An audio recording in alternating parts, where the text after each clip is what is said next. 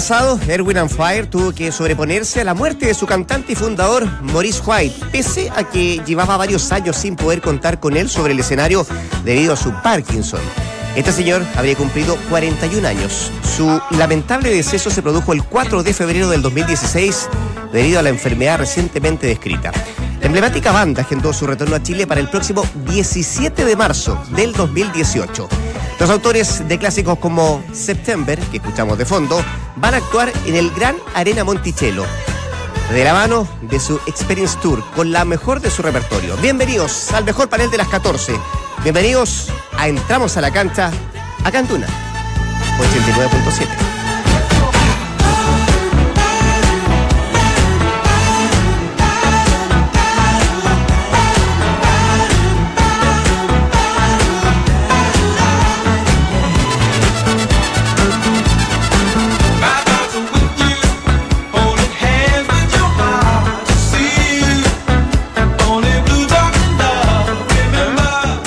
de la tarde con tres minutos. ¿Qué tal, señora Judith? ¿Cómo le va? Señores, eran 71 años, ¿ah? Los que hubiera cumplido Boris White em, y no 41 como yo. Leí erróneamente. ¿41 dijiste? 41, Ah. era 71. Ah, En Éramos- fin, ¿cómo les va? éramos- Qué buen café. Sí, necesario. Así es. ¿No quiere un café? ¿Quiere algo No, cada día? no, Ah, no, no. no hace mal. Ah, páselo, ah, Gracias. Aparezca en la tele. Estamos, no Después lo no llevamos, preocupe. Gracias. ¡Qué agilidad, por Dios! Si quiere, cierra la puerta, señora No cierra la puerta. Boni- bonitos tiempos estos, ¿ah? Yo lo viví porque tenía un hermano mayor que escuchaba esta música. Chicago. ¿Se acuerdan de Chicago? Sí. Tem Hereafter. ¿Qué era música disco? Era música de disco. Los Sí, tiempos 100%. incipientes de John Travolta. John Travolta, Yo fui ¿no? chiquitito a ver la película de Fiebre de Sábado. ¿Fuiste al cine? En ese tiempo había ¿En cine. serio? En En ese tiempo había cine. El, el- el cine más top era el Cinerama, que quedaba ahí en Santa Rosa, vi terremoto, weón, qué manera de arrancar. Porque era, además, además, no, porque además para esa época, qué manera de arrancar, porque la gente arrancaba, y esto lo digo en verdad. ¿Por qué arrancaba? Porque era un cinerama, no se acuerdan ustedes de No, no, nunca fui. Donde no, no había en ese entonces de cine. ¿Qué Y había un, pobre a- a- había un sistema de audio y envolvente. ¿Explotaba? Eso es, Envolvente. Había un sistema que era muy avanzado para Una la especie de época. home theater. Claro, entonces el terremoto ahí se vivió más potente que los otros que viví después. Porque, claro, Claro. era- ah, era pero pues- ah, lo decías por el terremoto en sí. La película se llamaba Terremoto y fui a ver Terremoto al Por eso que sabía que era una broma, por eso Ah, pensé. nah. A ver, por eso, A ver, por a eso ver, lo empecemos de vuelta. Fui a ver, fui a ver. Empecemos de vuelta el mi hermano, est- estoy dice- mi hermano está de cumpleaños, saludos para Guillermo, eh, que, nació el 19 de diciembre. Y con él Abrazo, Guille. conocí esta Un abrazo, música. Guille. Pero dale, para, para, para. Perdonalo, para, Guille. unos segundos y salúdalo como corresponde. Guille, perdonalo por esta anécdota que está contando tu hermano. No sé, está medio sordo, ya medio viejo, entonces no está escuchando muy bien, así que... no me digo que con él conocí toda esta música, que a él le gustaba mucha, mucho la música disco. Me acuerdo haber ido. La ¿A qué invasión, la, la invasión de las tarántulas gigantes ahí en el Cinerama, una película weón, que ganó no sé cuánto. Con esos Oscar. efectos especiales extraordinarios. Pero me Tiburón. acuerdo. Tiburón, el tiburón, claro. Tiburón que era de papel maché. La tan falsa tiburón que se grabó en Bolivia, weón. Eh, ¿Qué pa- y. es que, es ese los efectos gustó. especiales Eh, muy ve- se en el stand-up. Pero, se ve en el stand-up. pero, pero de esa época. Fiebre de amor. Fiebre de amor. Sí. Pero espérate, pero tengo un recuerdo nítido, porque en ese entonces no había Tinder, no había celular. Algo nítido entonces que se en juntaban en las casas los cumpleaños y era la fiesta del barrio, de los, de, de los amigos de curso, de los compañeros de curso. Entonces mi vieja, que era siempre muy estricta, como diría un amigo, Como vos. eh, a, cada cierto, a cada cierto rato iba y prendía las luces. Entonces mi hermano mayor A ver, ¿qué apagaba estaba las luces para la fiesta y prendía y me jodía, prendía. claro. Entonces, alguien llevó papel de este celofán rojo y una lámpara que mi vieja cuidaba como hueso santo. Envolvió la lámpara del living con el papel celofán. Como a la hora, compadre, empezó a salir media hora el humo y cagó la lámpara. Y se acabó la fiesta. No, No, Fue la última fiesta que se hizo. los Se le- los escobazos, weón, empezaron a Se le pegó todo el celofán, no se lo La- en ese tiempo, ¿vos cacháis lo que era comprar una lámpara? Di- digo porque hoy se rompe la lámpara, todo es desechable. Aparte que hoy no se calientan las lámparas. Ah, claro, no se lámparas. calientan, claro. Son LED. Se rompe algo, vas ahí y encuentras lo mejor. y Exactamente. Así es. Es cierto, ahí están todos. Todos recuerdo. los repu- está todo lo, lo más tecnológico, lo más actual. Mira, ahí en nuestro streaming. Ahí Ahí está. está. aquí.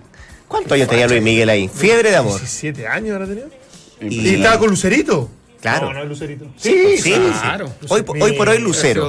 Hoy por hoy Lucero, claramente. ¿Quién iba, quién iba a pensar que a esa edad... ¿Está de- casada con Mijari? Pero cuánto engordó Luis Miguel, impresionante. Oye, eh, ¿quién iba a pensar que esa carita cuando después iba a casar jabalí? man? ¿Quién? Ah, sé. Eh, ¿Por qué? Por la Fue foto, muy sí. criticada Ah, hace algunos razón. años, ¿te acuerdas? Muy criticado. Apareció un Sí, momento, ¿no? Y, y subió foto en, en redes sociales. o sea, Sí. fue, Señores, Bueno. Es, y a propósito de esto, ¿ah? me gustó Fede. Reinaldo Rueda, la mejor carta para dirigir a la Roja.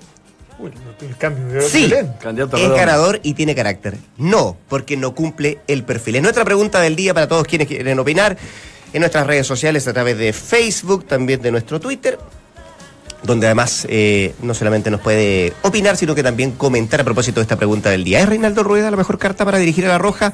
Se supone que hay una oferta formal de la, de la NFP ya eh, extendida para el técnico colombiano, se está a la espera de su respuesta y hoy por hoy parece es el que encabeza las preferencias de quienes están encargados en esta comisión de la NFP de buscar al reemplazante de Juan Antonio Pizzi. Yo he escuchado varios técnicos, exfutbolistas, que dicen eh, que al momento de elegir, comentaristas, que, que dicen al momento de elegir, ¿por qué no se busca algún perfil? El que quiero, el que quiero yo como federación. Como proyecto incluso. Y como proyecto incluso. Entonces, me, me- me asalta la duda porque, porque digo, en esta búsqueda frenética de, de- de tener un técnico que encare los próximos desafíos de la selección, hay- a- a- ¿habrán analizado los dirigentes de la NFP si hay similitudes, si hay coincidencias eh, en, en- en términos macro de la conducción, del liderazgo de un técnico que es muy experimentado? Y otro que más no, el que es más joven y que eh, está haciendo sus primeras armas como Sí. técnico de primera división al fútbol. Ha ido muy bien, Como Holland. como Holland. Pero, pero bueno, cuando, cuando se va bien, queremos un, un- un tipo que vaya por la misma línea y se trae a San Paoli.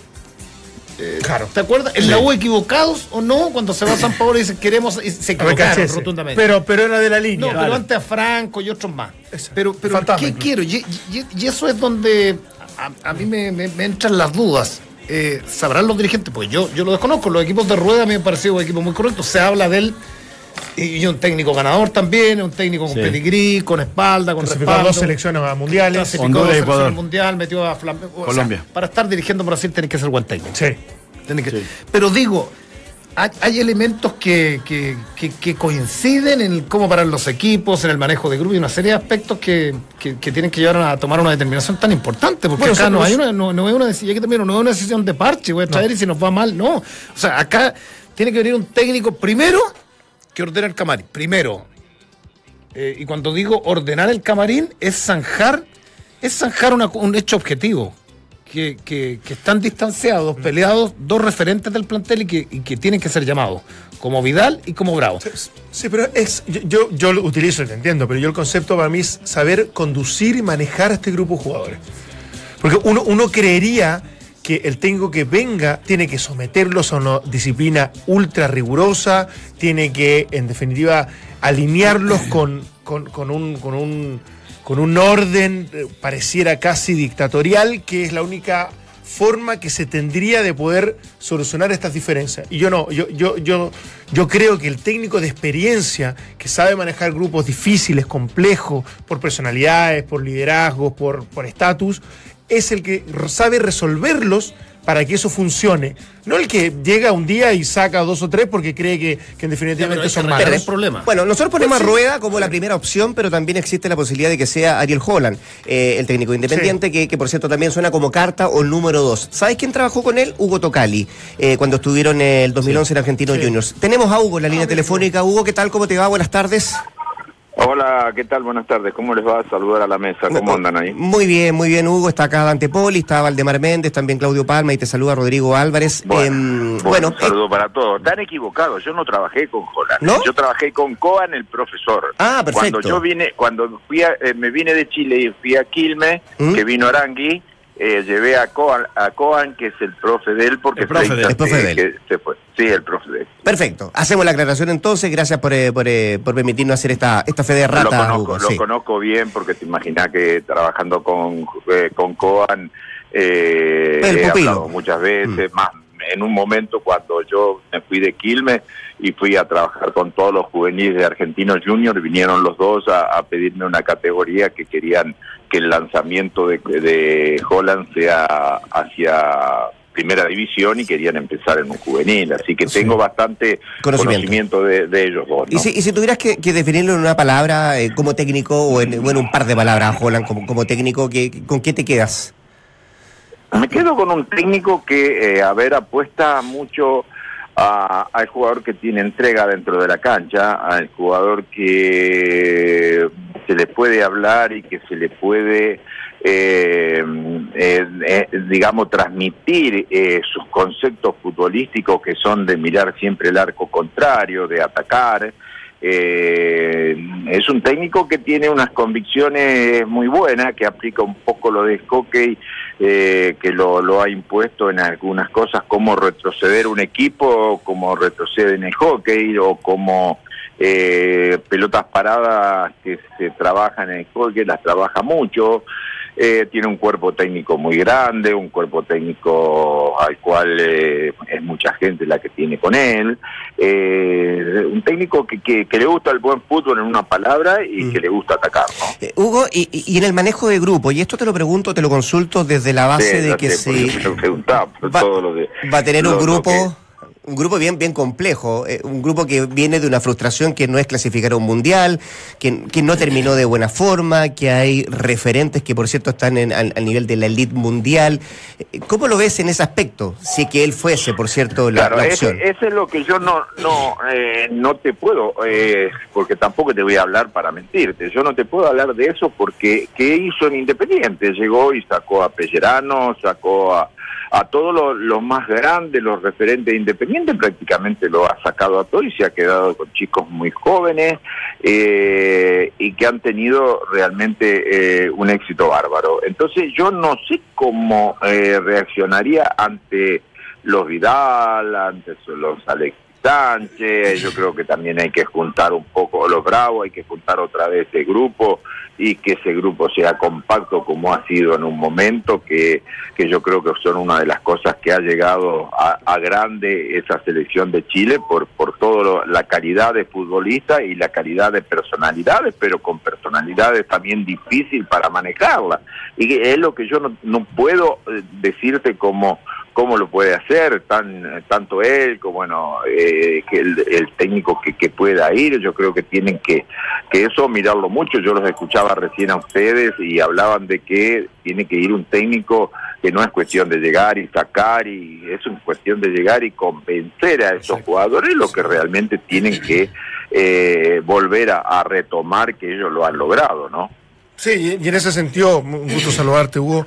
Eh, el prejuicio me, parece que para cualquier entrenador, no, no, es, no sé si es un buen consejero, porque uno termina, termina llegando a dirigir un grupo con demasiada información que en definitiva puede entorpecer o, o- o no permitirte sacar las conclusiones que tú sí necesitas, ¿o no?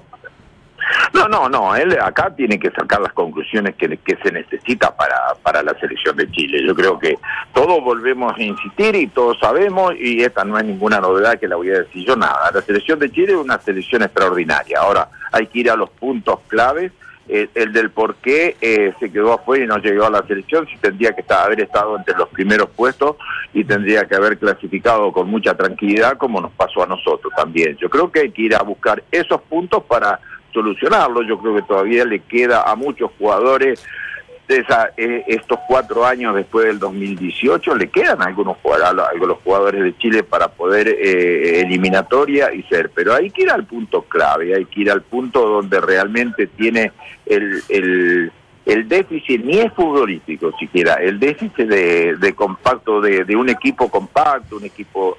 Eh, que realmente pretendan ellos. Yo creo que si tenemos que, que hacer del 2008, del 2010 que yo estuve en Colo 2009 que estuve en Colo Colo y estaba Bielsa, y bueno, era, era realmente lo que se quería para, para una selección, con una conducta extraordinaria, más allá de todas las cosas que fue formando ese equipo, y bueno, se han formado al lado de ellos, así que ellos lo saben hacer, y ¿por qué no se puede volver a retomar eso? Un gusto saludarte, Waldemar, por acá. Eh, Hola, Valdrón, ¿cómo estás? ¿Qué tal? Bien, bien. Eh, Bien. eh, ¿Cómo se los converse a este tipo de jugadores que han ganado dos Copa América, eh, con un técnico que viene de afuera, ya sea Rueda o sea Holland, que son los dos candidatos más fuertes? Eh, ¿Cómo se, cómo, ¿Cómo se les llega a seducirlos de alguna manera a este tipo de jugadores? Yo creo, a ver, eh, yo creo que son jugadores, primero que son muy inteligentes, eh, jugadores que han vivido cosas muy buenas con la selección y que yo creo que hay que hablar muy claro con ellos. A ver, yo creo que tanto Joran como Rueda eh, tienen que hablar muy claro con ellos qué es lo que pretenden y, y, qué es lo que se quiere para la selección. Y si ellos quieren estar dentro de eso, que pretende cada técnico que vaya si pretenden las cosas que ese técnico quiere para la selección de Chile, bien adentro vamos a trabajar. Y si no pretenden eso que se va a seguir, y bueno, tendrá que quedarse afuera alguno, ¿no? Yo no creo que nadie no quiera estar en la selección de Chile. Ninguno de esos jugadores que, que tienen la selección de Chile, yo creo que todos tienen que estar que hay que convencerlo, que tienen que hacer lo que el técnico realmente pretende que se necesita para esta selección. Eh, te pregunto porque hay como dos líneas. Eh, yo creo que el, convencimiento viene siempre a través del conocimiento, ¿no? Cuando ven eh, respuesta ante cualquier duda o, incertidumbre y el técnico le ofrece algo que después le ayude mucho dentro del campo de juego, el jugador empieza a ponerse más del lado del técnico. Pero eh, ayer conversábamos con, bueno, con algún técnico que dio una vuelta por Europa, estuvo con Guardiola y por allí decía, no, no tantos conos, no tanta, no tanta tecnología, no tanto dron, sino eh, más bien este, entrenar el fútbol de manera quizás más este, de fútbol reducido, un, fútbol más real a lo que va a, hacer el fin de semana. Y hay otra línea en donde yo así allí meto a Holland, que está más ligado a la tecnología, a la ciencia aplicada para el rendimiento en el deporte. Eh, y me parece que esa línea también es muy exitosa. Bueno, yo adscribo más a aquella. No sé cuál es un poco tu, impresión. A ver, eh, yo a mi edad, eh, no es que, mira, no hablo ni de Holland, ni hablo de Rueda, ni hablo de Bielsa, ni hablo de San Paoli, ni hablo de Pizzi, ni hablo de, Arturo Salani, Pellegrini, nada. Yo, yo lo que digo de que si vos trabajas mucho y no tenés convencido al jugador para los 90 minutos, no vas a, eh, las cosas no te van a salir bien. No te van a salir bien. Eh, yo digo que tenés que tener convencido al jugador de lo que vos querés futbolísticamente y de lo que vos querés para tu selección. El jugador tiene que estar convencido. Después cada uno eh, hablará de los drones, hablará de tanta tecnología y tanta tecnología. Si el jugador no te entiende y no está convencido con lo del técnico, yo hablo más de lo de, eh, yo digo que todo lo moderno es muy importante, es muy importante y que todos nosotros y yo a mi edad, trabajando con los jóvenes, me tengo que estar todos los días llorando y viendo qué es lo que eh, tengo que mejorar para hablar con un chico hoy en día y todo. Pero no dejo lo de antes, no lo dejo lo de antes eh, abandonado. Incorporo a lo nuevo lo de antes. Entonces yo creo que eso es lo que se necesita para la selección de Chile.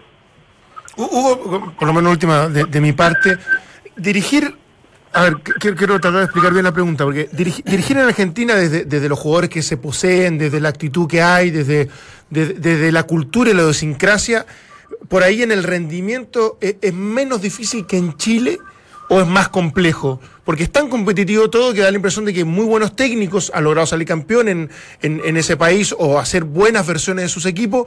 Y, cuando ha venido a, Chile, lo digo por, por, por, Caña, lo digo en su momento por, por, por, Américo Rubén Gallego, lo digo por Falcioni, les costó poder dirigir acá en este país cuando fueron muy exitosos en un, en un lugar tan difícil. ¿Cuál es tu impresión de eso? Nosotros, mira, eh, yo les digo a la mesa completa, eh, si yo hay algo que me fue bien con Colo Colo de haber convencido después de haber arrancado mal mm. a todo ese grupo de grandes jugadores que tenía Colo Colo en ese momento de lo que realmente se pretendía, ¿no? Yo no creo que sea más difícil dirigir en Chile. Yo digo que en Argentina tenés todos los días eh, cosas difíciles para dirigir porque tenés los jugadores, la cantidad de jugadores, eh, la personalidad. Yo digo que eh, yo me equivoqué en Chile con los juveniles, me equivoqué no haber eh, asociadome más a los técnicos de juveniles, no, no es que era más difícil, yo estoy muy conforme con el trabajo que se hizo dos años en los juveniles, pero los resultados fueron muy malos porque yo no por ahí no me asocié más al fútbol juvenil de Chile, a cambiar el campeonato. Nosotros tenemos la ventaja en Argentina de que tenemos el mejor campeonato del mundo de inferiores, de juveniles. Y, el, y los campeonatos de primera división son tan exigentes que cualquiera le gana a cualquiera. Y acá en, inferiores también. Entonces, vos, el, el jugador de inferiores de, de, de Argentina juega 40 o 30 partidos difíciles en el año, pero muy difíciles todos. Y ahí por ahí no, les, no nos toca jugar eso en Chile. Entonces, esas son las cosas que yo me equivoqué y que no logré que se juegue la cantidad de partidos. Y creo que con la, con, lo- con la primera división pasa lo mismo y pasa y nos pasa a nosotros eh, que los técnicos que se han equivocado o que no le han salido bien los resultados ha pasado eso. Pero no creo, yo digo, yo sigo insistiendo, ¿eh? Cuando, acuérdense, cuando yo llegué, muchos de ustedes me preguntaban por qué fui a Chile a las inferiores, porque sigo insistiendo que el jugador chileno tiene una técnica extraordinaria, que es un jugador que hay que cambiarle un poco la mentalidad, pero tiene una, unas condiciones futbolísticas extraordinarias. Y lo sigo pensando hoy a pesar de que no me ha ido bien en los juveniles, lo sigo pensando y creo que el técnico que vaya a la selección tiene que pensar eso de que tiene muy buenos jugadores, pero que tiene que eh, cambiarle un poquito esa mentalidad de sacrificio y de que le puede ganar a cualquiera con trabajo y con orden para poder jugar en una selección. Eh, Hugo, quiero colgarme de esta última parte de lo que tú estás diciendo, tu experiencia de estar Sí. trabajando en el, en- en el fútbol chileno, tu paso por acá, de estar tanto tiempo. Eh, Y a raíz de estos nombres que aparecen, eh, de Rueda, de Holland, ¿no te sorprende o te sorprende? Esa es la pregunta. Que no aparezca en la lista, en la quina o en la tenda, un, un técnico que, que sea chileno? A ver, eh, yo digo que, lo- que eh, Chile tiene que, también tiene que, yo creo que tiene técnicos muy buenos. Eh, yo te- creo que tiene técnicos jóvenes de, de un futuro muy lindo. A mí, yo creo que me tocó estar trabajando y que me tocó llevarlo por primera vez a la selección, me parece. Pero no quiero dar un solo nombre porque hay muchos eh, técnicos que realmente son importantes. Lo que pasa es que también eh, se tienen que adaptar al, al proyecto este, porque parecería que después cuando toman la selección no se adaptan a lo que realmente necesita la selección de Chile. La selección no es como un equipo, la selección se tiene que adaptar. Y yo creo que hay eh, futuros técnicos muy importantes en Chile, pero que tenemos que romper un poquitito eso de, de, de, de- de tanto egoísmo y que parecería que sería lo único y que no me voy a, a- formar en otro lado o a ver entrenamiento en otro lado. Yo me encuentro acá, en el- después que vine de Chile, me encuentro con muchos técnicos jóvenes que se van dos meses, un mes a Europa a recorrer y a ver y hacen reunión y van a curso y, y allá ahí me veo que cuesta un poquitito eso. Ahora, ahora me mandaron ahí una información que va un técnico español, no sé, a dar una charla. Eh, me invitaron para ir a eso, no puedo ir porque justo como el Pampa Viallo tomó la primera división, yo me quedo en tercera, pero yo eso es lo que creo que también hay que formar en Chile y hay que y hay que hacer porque hay muy buenos técnicos. Yo creo que Nico Córdoba es un técnico de futuro extraordinario. Eh, yo te más te digo, a pesar del problema mío que fue personal, que fue un problema diferente, me parece que Mario Sala también es un técnico eh, bárbaro y, en ese sentido yo no no no es porque yo haya tenido un problema y que tuve que tomar la decisión porque no se podía seguir trabajando juntos, que es un técnico bárbaro, yo creo que hay hay muchos técnicos de mucho futuro. Hugo, cuando hablas del, tema de la, de la mentalidad, me gustaría un poco aterrizarlo. Y, y tú que llevas mucho tiempo eh, conviviendo con, muchas selecciones, que has sacado a muchos jugadores, que has sido campeón del mundo allá en el otro lado de la cordillera, uno dice, eh, estamos tan cerca, separados de la cordillera, pero, pero, pero ¿por qué todos apelan a, un tema de mentalidad? ¿Qué le falta al en, en términos prácticos, qué le falta al futbolista chileno? ¿En qué se nota esa diferencia del, del niño de 14 años chileno al niño de 14, en términos futbolísticos, evidentemente? Yo, yo creo, Dante, ahí ustedes tienen a Dante que ha jugado mucho tiempo y, y, y- él, lo puede puede ser eh, mucho más claro que yo y me puede dar la razón o si no no me da la razón que me diga lo que yo creo que eh, te vuelvo a repetir si están las condiciones naturales del jugador chileno y yo creo que qué le falta. Nosotros tenemos acá en Argentina y, y esto se lo he explicado mucho cuando eh, hicimos esa prueba que salíamos a todo el interior del país de Chile a, la reunión de técnicos después de cada prueba que hacíamos, es que eh, tenemos que convencer al, al jugador chileno de que le puede jugar de igual a, igual a cualquiera y que aparte de sus condiciones y aparte de su trabajo que puede hacer, eh, a veces se ganan los partidos no tanto con condiciones, sino se gana con actitud y con personalidad. Entonces eso me parece que es lo que hay que agregarle a ese jugador tan importante que tiene Chile. Qué bueno que lo diga usted, porque Paul está, yo trabajo hace 12 años con él y nunca había escuchado un análisis como este, Hugo. Hugo salió campeón del mundo varias veces. que quiere... Mira, pero qué No, no, bueno, pero no, él lo ha jugado mucho el fútbol chileno y ha jugado en equipos muy grandes y ha jugado en selección también. Pero Entonces, eh, que hay que tiene que el, el jugador chileno eh, hay que hacer un esfuerzo en Sí. algún momento y hay que dejar cosas de lado para para lograr eh, que el orgullo de ser campeón con algo, el orgullo de ser campeón con la selección y soy eh, chileno y tengo que tener el, or- el orgullo de que la selección de Chile y no y tengo una una joda, vamos a hablar un poquito, tengo que salir, no, no, no, tengo que jugar en la selección, tengo que dejar eso de lado. Eh, no tengo una gran comida, no, no, la tengo que dejar de lado porque me hace mal, porque tengo que jugar en la selección y, y esas cosas que, que te llevan a, y después del partido te llevan a que estás muy bien y que estás muy, muy, muy aferrado a eso. Y nosotros también, mire que tenemos, no es que todos somos iguales y pasan también casos muy especiales, ¿no? Sí, pero, pero tiene razón, en, en términos generales nosotros, hablo de idiosincrasia, porque los, los futbolistas nos escapan a la raza nuestra y nos conformamos de pronto con poco y de pronto somos más perdedores, digo, desde acá arriba que ganadores y de pronto... Y, y- de pronto no, no, no, no queremos quedarnos en la gloria. Y eso uno lo ve. Fíjate que el, otro día eh, conversábamos con- y vimos un rato el partido Independiente Flamengo y decíamos, con esta misma calidad de jugadores de Independiente que fueran chilenos nos cuesta más. Hay, hay un tema que nos va a costar más ganar la Flamengo con, con, con 200.000 personas y te encuentro toda la razón, Hugo. Exacto, y yo lo que digo, y a mí me pasó porque lo he vivido ahí en Chile, eh, cuando dejas un jugador, a mí me tocó 14 años estar con la selección juvenil, formé 7 sub 17 y, y 7 sub 20 junto con Jo- José, algunas otras José no estuvo, y cuando vos dejas un jugador afuera, al último, cuando va un sudamericano, cuando va a un mundial, el jugador se larga a llorar, el jugador hasta abraza y dice, deme otra oportunidad, y yo tengo que decirle, después cuando vengamos y para el Mundial otra oportunidad, o si no, después para la Sub-20, y es como que sacarle la camiseta de la selección es como que lo siente muy...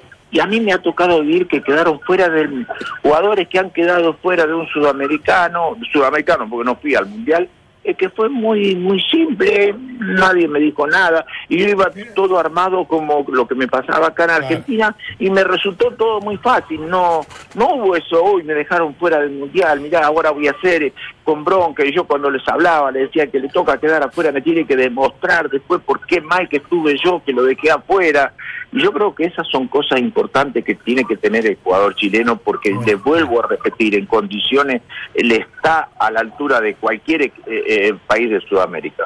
Sí, yo digo que tiene que ver a veces también con la con la, la situación país, ¿no? Porque acá dentro de todo, independiente que hay muchos chicos que vienen de estrato social bajo, tanto en Argentina como acá, hay muchos que eh, tienen a los 18 años la posibilidad de, de ir a estudiar o, o de, de- de todavía escoger.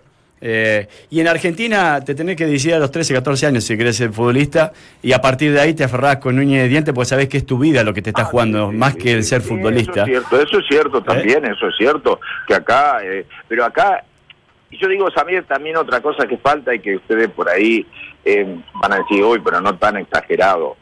Nosotros, eh, en cada casa, se eh, está comiendo y se habla de de, de, de fútbol Sí. y se habla de dónde fue este jugador y dónde fue este otro jugador y mirá este jugador que tuvo y este jugador salió de todos lados, salió de, de un lado de muy bajo y llegó a jugar en la primera y mirá cómo habla ahora y mirá esto, a, a lo mejor hasta acá se está haciendo el amor y, se- y se está hablando de fútbol con la, con la compañera que está y claro, sí es cierto porque acá somos así y eso también yo creo que tenemos tiene que eh, insertarlo Chile. Acá el baby fútbol como ser que yo lo quise hacer ahí con Pizarro lo hicimos un poco de insertar a los chicos jóvenes en el baby fútbol que juegan pues de donde empiezan a, querer eh, ser ganadores y todo eso y yo no lo pude incorporar en Chile y bueno esas son todas cosas de futuro del país que tienen que ser muy importantes Muy bien, don Hugo Tocali, gracias por la conversación, por las palabras, eh, que tenga un buen fin de año, unas buenas fiestas, así que muchas gracias por atender la llamada, entramos a la cancha. No, gracias a ustedes, saludar a Dante, a toda la mesa ahí, un abrazo muy grande y hasta siempre y muchas felicidades. ¿eh? Abrazo. Esto es Entramos a la cancha en Duna 89.7.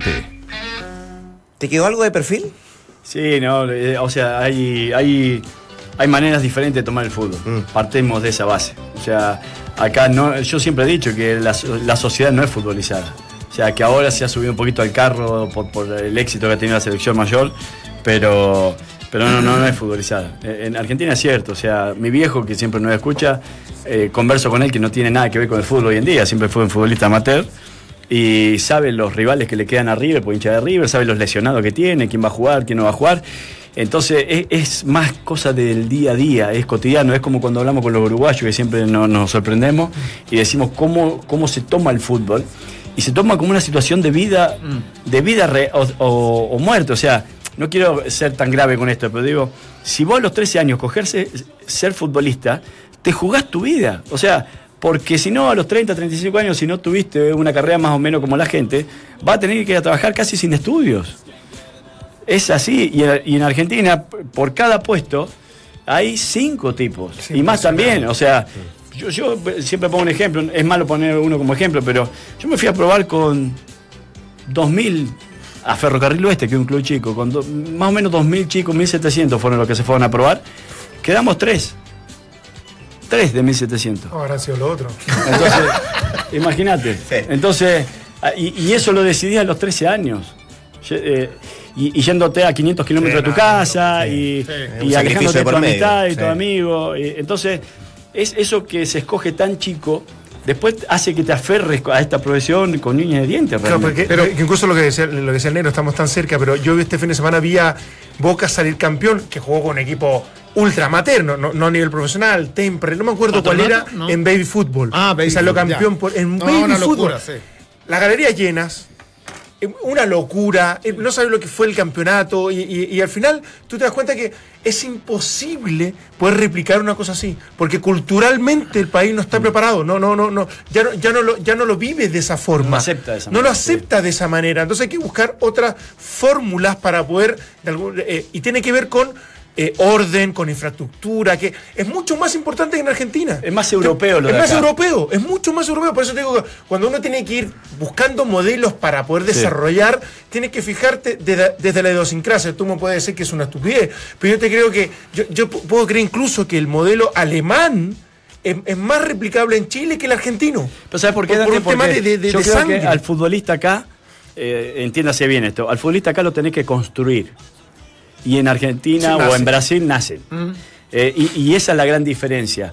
Porque hoy en día hay otras cosas que, que, que tenés más a la mano, que, te- que son más tentadoras, como, como la tecnología, que es barata acá en Chile y que los chicos se, eh, se emboban con Ya, aquello pero- y no pero saben en- a jugar ni a la Sí, pero, esquina. en, pero en algún minuto la tecnología estuvimos muy a la par y los argentinos siempre tuvieron. Es que, No, es que hay, no, un tema no. de, hay un tema de segundo No, piso negro, que es distinto. en Argentina, por más que tenga la tecnología, va No. a la esquina a jugar fútbol todavía. No, por eso te digo. Acá no. No, no, no, pero. Acá se encierra en una que- pieza. eh, Está bien, yo- está bien, hay- hay- esto es multifactorial. po. O Sí, sea. Está, está lleno de factores. Pero, claro, uno no puede decir, mira, los chicos hoy día a los 18 años quieren estudiar o quieren estar en el computador, cuando eso pasa también en, en- en- en- en Latinoamérica en términos No, generales. pero los argentinos no tienen, no tienen un computador en la casa. Bueno, pero hoy día, pero en los 70 no había allá y no había acá tampoco y siempre fueron Pero no, campeones pero- dos veces del mundo. Es un tema. Pero por alcance económico, te lo digo Bueno, negro, no tenés... Yo te no- escuché hablar cinco minutos, Bueno, déjame, que es verdad, pues yo no Bueno, estoy, pero yo estoy y te- me te- interrumpe. Cuando yo te interrumpo te molestáis. Estoy trasladando que la situación económica te marca también Sí, eso. pero es que han estado los argentinos peor que nosotros, mejor que nosotros, digo, eh, desde el, desde el 60 hasta ahora, y futbolísticamente no cambia. Los equipos argentinos en antaño venían a los hexagonales, venían a los, y, no- y nos, nos pintaban la cara. Es así, han sido mejores toda la vida. Tienen dos campeonatos del mundo y cuántas Copas Libertadores de América. O sea, es un hecho objetivo e innegable. Ahora, el por qué este crecimiento de la selección chilena e- este, no, no, no, no logró masificar, no, no logró enquistarse en el campeonato local, en los clubes, porque seguimos, seguimos siendo los mismos. Porque El- sigue siendo una burbuja. Bueno. Sigue siendo algo muy, muy, muy puntual que, Porque- tu- que tuvo que ver con la llegada de Bielsa, que tuvo que ver con el desarrollo de, de San Paolo y que es cierto. Pero, pero te lo tiene que decir, mira, lo dijo recién Tocali y la, y la primera conversación eh, que también, eh, bueno, conocimos de Bielsa o de Bonini, que eh, era, venimos a cambiarle, el jugador es chileno es bueno, hay que cambiar la mentalidad. Lo acaba de decir Tocali de vuelta. Sin embargo, cuando uno esto lo tira sobre la mesa, decir, no, le tocó justo una generación que era ganadora porque lo traían ellos. No, no, yo conscientemente. creo que hay, hay mucho Entonces, de eso, absolutamente. Bueno, entonces, está bien, ahí de las Mucho dos. entrenador me refiero. Y hay mucho del entrenador, porque te lo dijo no solamente Bielsa cuando llegó, sino ahora también te lo está diciendo Tocali. Mérito más, mérito menos, pero digo, si ya hay dos técnicos que tienen mucho recorrido y te están diciendo que son muy buenos jugadores o que es buen, eh, buen- el jugador chileno es muy bueno, coincido con aquello, es la mentalidad. Y la mentalidad arranca desde, incluso desde, desde lo que desde Pero, lo eso- pero social, ¿sabes qué? desde, Pero la mentalidad, tu familia. la mentalidad la tienes que ir permanentemente poniendo a prueba. Porque una cosa es la teoría, desde la mentalidad de sabes que quiero ser mejor, quiero jugar de igual a igual, pero la tiene- las tienes que ir desafiando permanentemente. Y en Argentina, las divisiones inferiores, desde Sí, la prueba sí, sí. hasta No, el campeonato, claro. Todos sabe los fines de semana tienes que convivir con un estrés máximo. En Chile no pasa lo mismo. Yo- No, es totalmente lo contrario. Eh, no, no, Desde la edición inferior, terminar, el otro día leía, leía- me leo mucha prensa, le- leía un poco el análisis que tenemos nosotros, que, que es muy incipiente en Perú. El, el que algunos técnicos peruanos también están medio quisquillosos, que Gareca llegó y nos cambió, en fin. Y lo que les, lo, lo que les pasa a los peruanos, lo que les pasó ahora en esta clasificación al mundial, tiene, tiene, tiene mucho que ver con lo que nos pasó a nosotros. Porque camada de jugadores en Perú siempre hubo, y buenísima, desde la, la camada del Chorrillano Palacio para allá. Sí. Entonces, ¿dónde estaba el problema del, del, digo, del seleccionado peruano? En otros aspectos de pronto. Porque, porque tenían en el orden, tenían. Entonces, No, llega- sigue existiendo. Va a seguir. Entonces, ¿cuál es el tema? Pero Que- se corrigieron algunos. No, no, no. se- a eso voy. Bueno, pero te puede mostrar el camino, pero si no lo Claro, querés se va a corregir, van a ir al mundial, pero si después no se masifica, no se sos- viraliza Van a todo pasar esto, 40 años de van a pasar. a- a- ese es el tema. Totalmente. A propósito de eso, hay uno de los nuestros que está de cumpleaños hoy día, 29 años, Alexis Sánchez. Oh, ya no. Saludos para él. 29 años Sí. Ya no están cabros chicos, ya no Dejó de están ser un niño, pero sigue siendo una maravilla. Es el saludo que envió la NFP para, para Alexis Sánchez en el día de su cumpleaños. Y otra cosa, fíjense que el pesista chileno Arley Méndez fue galardonado como el mejor de los mejores en esta Gracias. tradicional premiación que hace el eh, Círculo de Periodistas Deportivos. Pausa. Piscinas, carpas, ventilación. Escucha Dante, todo lo que buscas para este verano lo vas a encontrar en el especial de verano Easy. Todo para vivir la mejor estación del año en tu hogar, el mejor lugar del mundo. Descubre más en nuestras tiendas y en easy.cl. Easy siempre nos dice, vivamos mejor. Y porque tu día dura más de 90 minutos, Relax Fit de Sketchers es la comodidad y el estilo que tú necesitas. Sketcher.cl, ahí eliges tu modelo y créeme, vas a disfrutar con, con cada, con cada paso. Ay, a la vuelta de la pausa les cuento los números de Alexis Sánchez.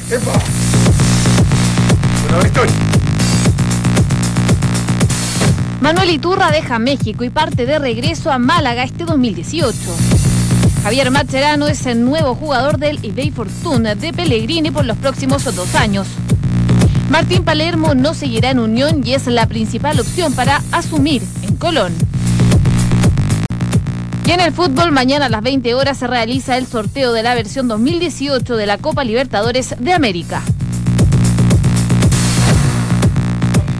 DirecTV transforma tu casa en el mejor estadio del mundo porque tiene los cánticos de la Premier League, los clásicos de la Liga Española y la magia de la Liga Francesa. No te pierdas las mejores jugadas. Llama ahora. DirecTV te va a cambiar la vida.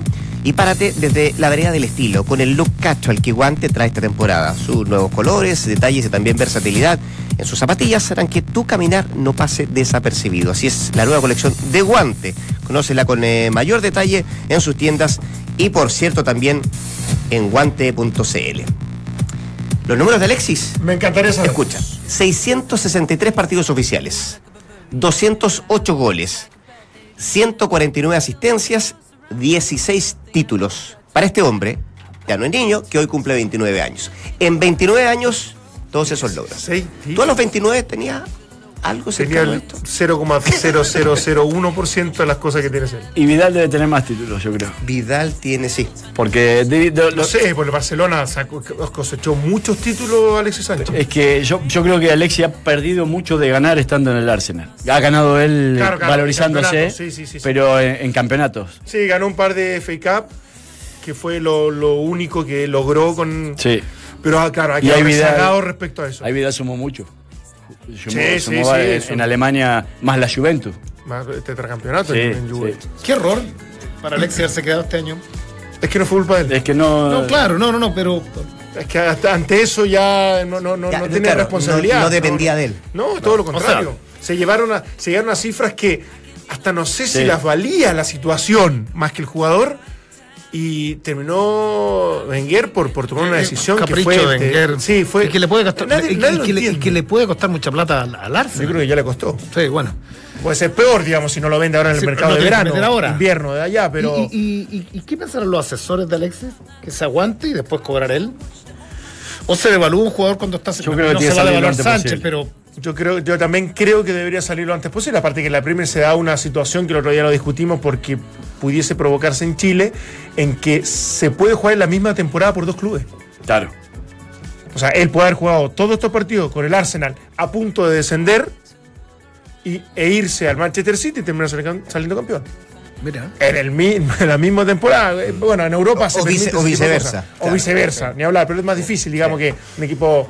eh, Salvo que te quieran vender y que no Exacto, te debería titular, por uno, ahí uno puede ser. espera por la calidad de lo buen cabro también de, de- de Alexis que, que, que su última estación, porque uno, uno dice tiene 29, su última estación por 4 o 5 años sea en un equipo top, en un equipo grande. Claro, uno, uno creería que es el último gran contrato. El último gran contrato. De cuatro y que años, fuera en un equipo exacto. grande y que venga la consolidación, porque un- un- estábamos hablando recién de la mentalidad de Alexis, uno de los chilenos que tiene una, que piensa de arriba, que entrene, que quiere ser el mejor. Claro, ahora Excepción a la regla. Es una excepción a la Y regla. el momento de irse a ese gran equipo, siendo la figura que es hoy día, titular entre comillas indiscutido y con ese estatus que no, le- no- no logró tener en el Barcelona, porque evidentemente estaba Messi y, y otros, y que en el Arsenal lo tuvo, pero Sin la compañía necesaria. Claro, sin la compañía Por eso, necesaria. por eso que yo digo que eh, lo que es hoy Ronaldo y lo que es Messi, independiente de lo que ellos sean como jugadores, también han estado muy bien manejadas sus carreras en ese Sí, aspecto. claro. Porque de no haber llegado a los clubes que llegaron, no hubiesen tenido los logros que han obtenido. Ejemplo Alexis Sánchez en, los últimos dos años en el Arsenal. Que a lo mejor está bien en un paso necesario porque él necesitaba ser la figura del equipo, pero si no tenés la compañía para poder concretar títulos, vas relegando estrellas de campeón o ¿Qué es lo que títulos le de puede campeón. pasar a Neymar? Estaba leyendo recién, Está pensando en lo mismo. tiene 17 títulos eh, Vidal. Lo pasa por uno a, a Alexis Sánchez. Uh, la desesperación que le, agarraba a Alexis, porque como, como son esos dos de 17 competitivo. ¿Y qué títulos Lo, impresionante? lo- lo de Neymar, en definitiva, él se va por, por, por, por, la- por ser la sombra de Messi. Da, da toda la sensación que él quería ser la figura única, ¿no? Eh, Sí, yo creo que por ahí tiene no sé quién Piqué, no sé Piqué si- le, le- sí. le pegó una repasada. una repasada, te quiero mucho, somos amigos, pero, pero hiciste mucho daño al Barcelona. O sea, Sí. daño en, en haberte ido. Eso fue salió. Ahora, eso hay- salió ayer. Lo, compraron en una cifra que es casi imposible. era una buena- era un buen también. negocio, Y, quizá. y la- los dineros que él percibe, capaz que en el Barcelona, estando a la sombra de Messi, no los iba a, a percibir. Entonces yo creo que tiene que ver también con, con el ego. El, el ego no Y malentendiéndolo. con cerrar un buen contrato también. ¿Ah? Y con cerrar un buen contrato. Claro, también, por eso sí. el ego no malentendiéndolo de, de que, de, que- de- de la envidia contra su compañero, sino que, que en definitiva él se siente ya con, con un nivel suficiente Pero- como para ser el mejor. esa es la ventaja. el ídolo el de- ídolo Esa es la ventaja que le ha sacado Vidal para mí. O sea, ¿A quién? eh, a Alexis Sánchez. Vidal es referente en un club o en un plantel plagado de estrellas. Y Alexis Sánchez en el paso por Barcelona no logró ser el referente, que por ahí puede ser por sus condiciones. Entonces me parece que la tarea pendiente Sí. para él en este último traspaso, ojalá que sea, sea City, es en un club en donde hay mucha figura y que juega muy bien, él sea uno de los ¿Y ¿Quién es referentes. el gran referente de Barcelona? ¿O quiénes son? Es Messi. Messi nomás. pero Sí, por pero- eso, o sea, Lo ¿quién que pasa de es que opacar a Messi, ¿quién? A eso voy. ¿quién- quién- Bueno. era, era imposible. ¿Y quién es el o sea, de- Neymar se va porque... Bayern? ¿Quién es el del Bayern? No, no, no, está bien. Sí. Pero, A eso es lo que voy sí, yo. pero tú juegas... Pero espérate. Pero, pero Barcelona juega el mejor jugador del planeta, po. Y- Eh, pero el llegó- Madrid también. Llegó Neymar después. Bueno, bueno, de ¿y por qué se va Neymar? Porque lo pagaron fortuna, No, pero también bueno, llegó a ser un no, jugador pero- importante. sí, pero, Sí, pero ayer- ayer ver, conversamos, los leyendo entre cinco- líneas, Neymar se, Sí. Ne- Neymar se va porque quiere ser, ¿sabéis qué? En, en esta guerra de ego, es- esto es lo que uno lee entre líneas. Él se va porque quiere ser la figura máxima de un equipo, el ídolo de, un- de un país, de, un, de, de los hinchas del Paris Saint Germain. Y, y si se puede ganar la Champions, un equipo muy, muy millonario Como no el PSG y Alexia. No, no Pero sé. es que yo, tú me dices, no fue referente en el Barcelona, porque en el Barcelona está el mejor del mundo y va a se- ser referente se- hasta que se quiera fue, jugar Messi. se ¿no? fue Ibrahimovic, que Sí. era, era una Bueno, por eso digo. superestrella. Bueno, y- está bien, entonces buscará su lugar ahora en el City para ser el referente. Pero yo digo, Vidal en eso, él fue al Bayern y a la Juventus incluso antes, Sí. eh, y fue referente. Fue referente a la Juventus, fue referente en el Bayern. Entonces me parece que en eso sí, ¿no? la personalidad, eh, ah, estamos hablando de dos superclases.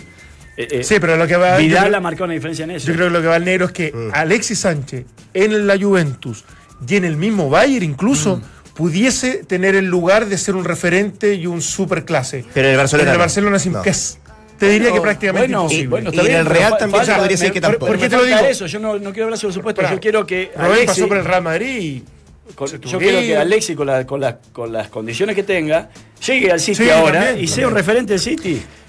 A eso es lo que voy Exacto, yo. sí, A- sí, sí, ayer, sí, ayer tú te acordás, eh, te acordás de Kaká, ¿cierto? Que fue uno de los últimos que recibió el Balón de Oro después de esto. 2007. Sí. Ronaldo, Messi, Ronaldo, Messi, Ronaldo. 2007 de ahí Eso también te marca algo, ¿no? de ellos dos. Ayer se retiraba Kaká, por eso nos acordábamos de Sí, eso. por Sí. eso.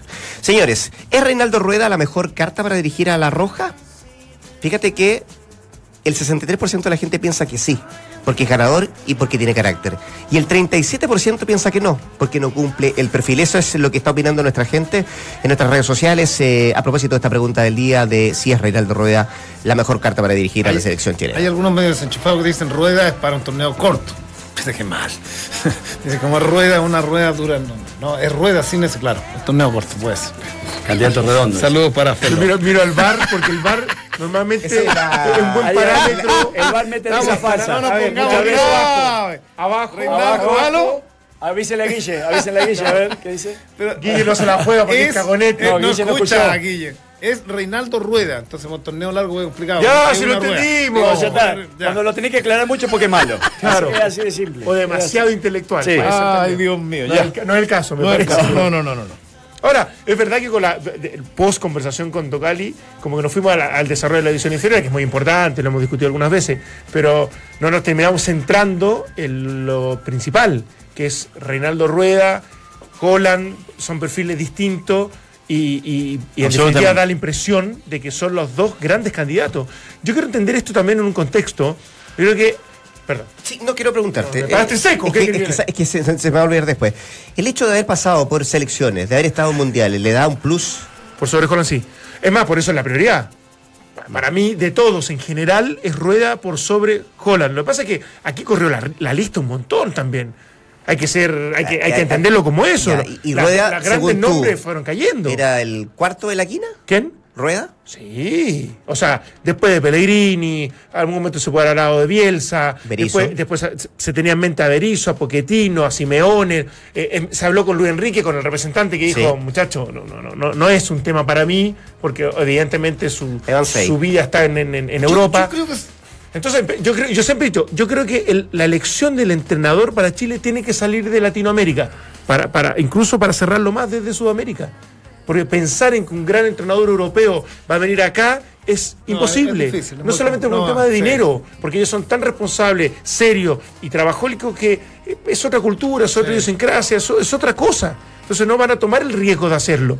Por eso es que, que después de todo ese análisis uno diga, ¿sabes qué? Es Rueda, es Holland, por ahí podría haber sido Scolari, que tiene pues, cierto, obviamente, conocimiento en el medio. Después tenés que ir a buscar a Gallardo, ojalá, Martino, por eso es que salen esos nombres. En definitiva, yo creo que el embudo fue llevándonos a pensar en Holland, incluso en hasta algún momento decir, bueno, en este escenario, ¿es Mario Sala tan despropósito de que, de que Le llegue? pregunto algo, ¿qué pasa si hubiera llegado el Atlético Nacional a la final con Flamengo? Estoy diciendo. Porque lo, lo de Holland, uno, uno- uno que lee por aquí y por acá, dice un técnico que ha, que ha ido revolucionando, que ha tenido buenas campañas, su equipo juega muy bien, le gana una final a un, a un- a un coloso de Sudamérica como, como Flamengo. Y digo, los méritos están. El. Sonó, sonó antes en la U. Perfecto, te la doy. Así como Holland, hemos tenido en la historia de nuestro fútbol y en la historia del fútbol sudamericano muchos que han tenido un año y han sido campeones, eh, finalistas de una Copa Libertadores y de pronto desaparecen. En Digo, Chile, que hayan venido no, a Chile. En- en Sudamérica.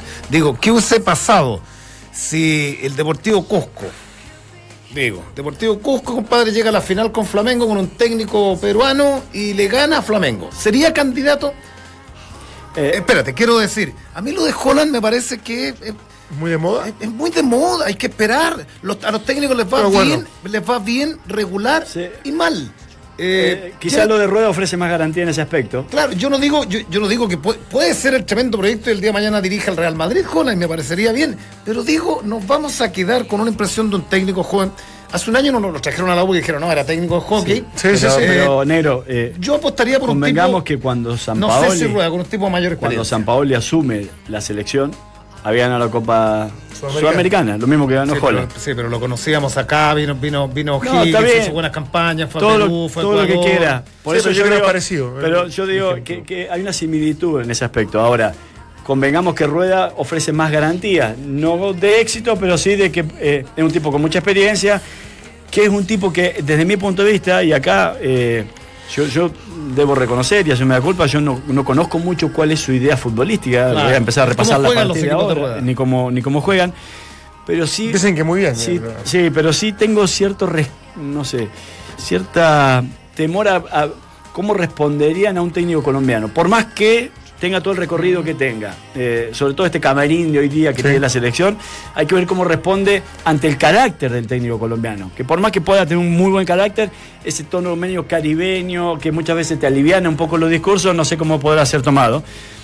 Pero a la vez también me gustaría que se rueda por, para que se rompa un poco esta hegemonía de que los últimos técnicos de la selección chilena han sido todos argentinos. O sea, de Bielsa en adelante, han sido todos argentinos. Algunos Mientras formados sigan siendo ex- exitosos, ¿cuál es el problema? No, pero es que en algún momento ahora, por ejemplo, Pizzi, algunos dicen que fue un fracaso Claro, absoluto. América, se Después, eh, el con bueno, se formó acá, pero también, eh, eh, entre comillas, eh, tiene nacionalidad argentina.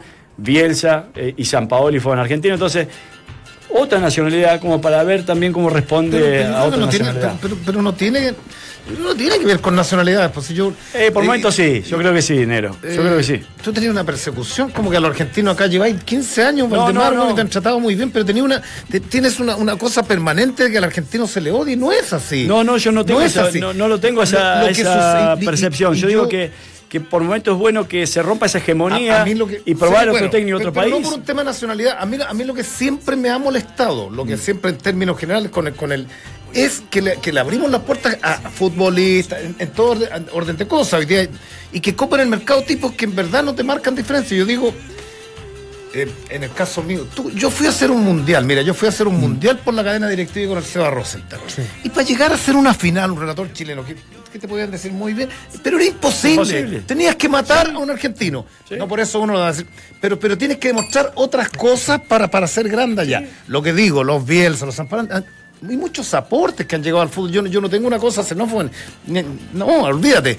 Pero digo, tienen que ser aportes. Y de pronto, en algún minuto, y eso tú lo sabes, se abrió la puerta y llegaron una cantidad de. Pero tiene que ver con la máquina, de, con la que- máquina que ha construido justamente lo que hablábamos recién a- o a- cuando arrancamos el programa, que se ha construido desde el fútbol y por el respeto que hay por el fútbol en Argentina.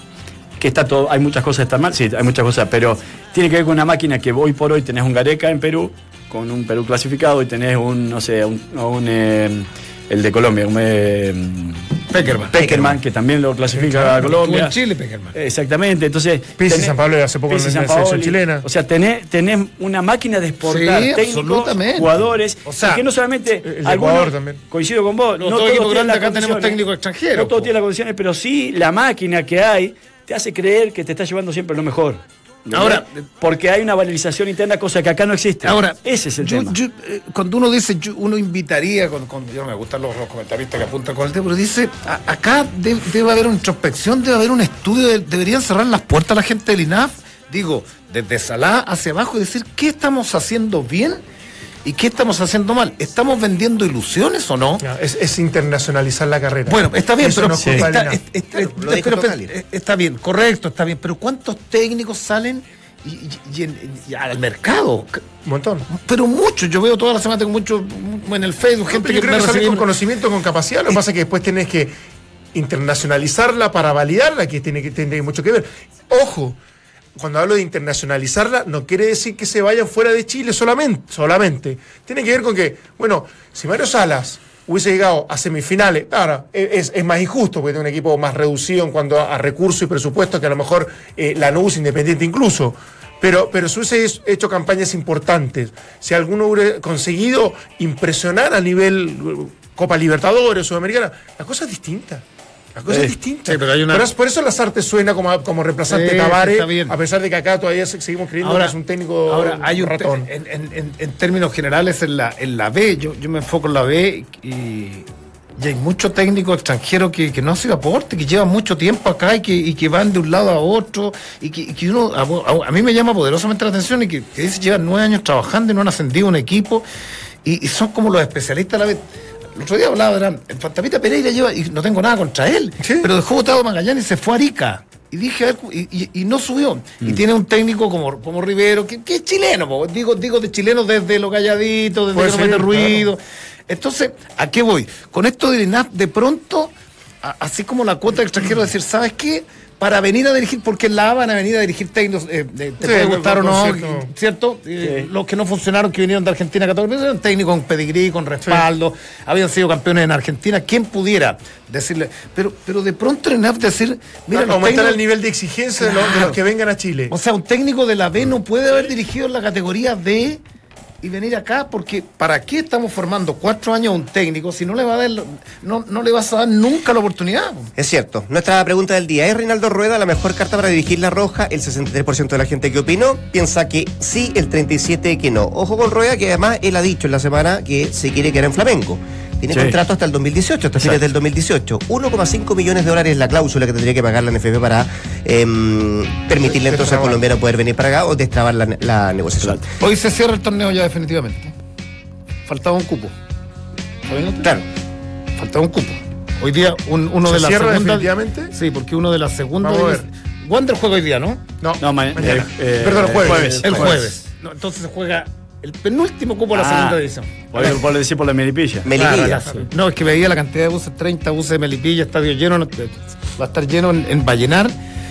Melipilla ganó en el partido de ida, el equipo de Carlos Ancina de Acá, Melipilla. en Melipilla. Eh, claro, Melipilla. Está trabajando con Rodrigo Caguasa, psicólogo deportivo Melipilla. 1 a 0 ganó en Melipilla y ahora va a llenar estadio lleno. Se define quién asciende a la primera B. Muy bien. Mañana. Que es importante, porque a partir de que se, se mete la primera vez empieza a recibir plata de la televisión. Ojo. Mañana, a partir de las 2, nuevamente junto a usted. Señores, ¿Sí? que lo pasen. Ah, mañana Bien. venir. Ah, muy bien, vas a venir. ¿Estás seguro? Buenas tardes.